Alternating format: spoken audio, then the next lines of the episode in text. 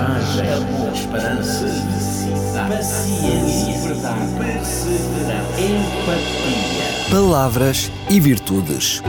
Um programa onde a origem e o sentido das palavras abraçam as virtudes que inspiram a vida. Com a apresentação de Jorge Machado. Olá, amigo ouvinte. É com prazer que o cumprimento. Eu sou Jorge Machado e habitualmente aqui estou trazendo-lhe palavras e virtudes. Hoje falo-lhe de mundo, o mundo que habitamos, o palco do universo. Eh, como podemos descrever? A palavra mundo é uma palavra simples que tem origem no latim, diz-se mundo e na qual não se observa nenhum processo de desenvolvimento, nem por composição, nem por derivação. É curioso que esta palavra, além de substantivo, pode ser usada como adjetivo, significando limpo, daí a designação do seu antônimo imundo. Bom, por vezes confunde-se mundo com universo. Universo também é uma palavra de origem latina, diz-se universum e significa todo inteiro ou tudo em um só. Mas o termo tem um significado mais amplo, pois representa a imensidade de tudo que existe, do qual o mundo também faz parte.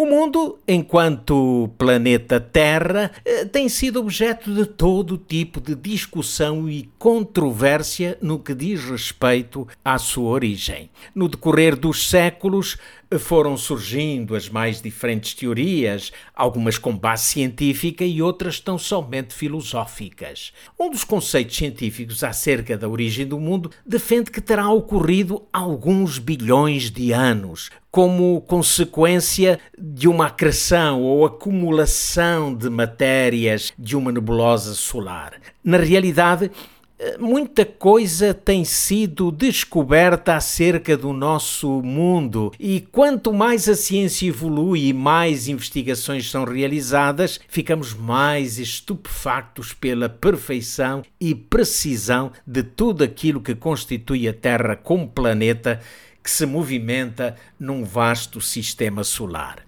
Apesar de toda a ciência e do quanto ela tem contribuído para que cada vez mais possamos conhecer alguns dos meandros do mundo que habitamos, porém, no que diz respeito à sua origem, a ciência confronta-se com a mais antiga verdade expressa em uma breve sentença: No princípio criou Deus os céus e a terra. Afinal, todos, criacionistas e evolucionistas, sabemos que houve um princípio, mas nenhum de nós sabe quando foi exatamente esse princípio. Por séculos, a ciência e a religião trilham caminhos por vezes paralelos, mas quase sempre sem se cruzar. No entanto, a partir eh, do final da década de 80, começaram a aparecer mais argumentos científicos que reforçam a ideia da ação criadora de Deus. Mas admitir ou não o criacionismo, bom, isso depende essencialmente da aceitação ou negação da Bíblia e o que ela contém sobre essa matéria. Deste modo, é essencial conhecer o seu conteúdo e compreender que, para além de tudo aquilo que nos torna seres inteligentes, existe também a fé que nos conduz à mais elevada experiência enquanto humanos. Não é possível aproximarmos-nos de Deus sem fé, pois está escrito em Sua palavra.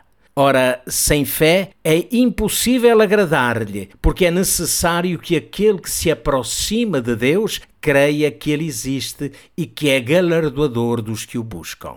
Do mesmo modo, não é possível compreender que Deus é o Criador do universo e do mundo sem fé. Pois na mesma palavra nós lemos, pela fé entendemos que os mundos, pela palavra de Deus, foram criados, de maneira que aquilo que se vê não foi feito do que é aparente.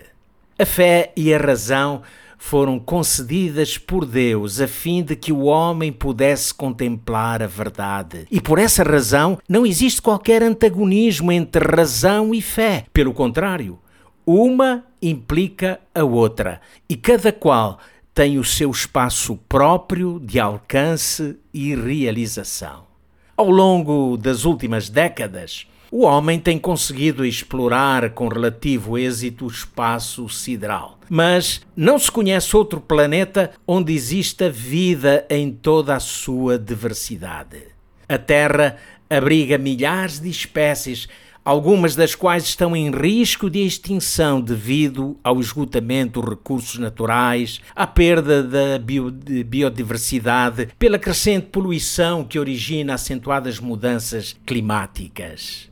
Antes da existência do universo, Deus iniciou a sua obra de criação estabelecendo regras, regras que regem o próprio universo. São leis naturais numa estrutura de funcionamento que opera em um processo físico harmonioso. Mas o planeta sofre em nossos dias a mais terrível agressão do homem que o habita, encontrando-se mesmo à beira de um colapso total.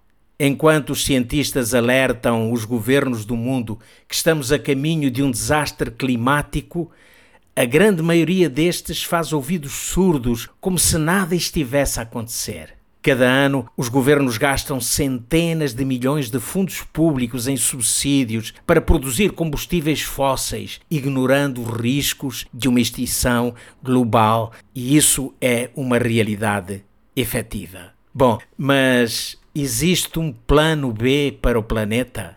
O único plano para a salvação da Terra e da humanidade?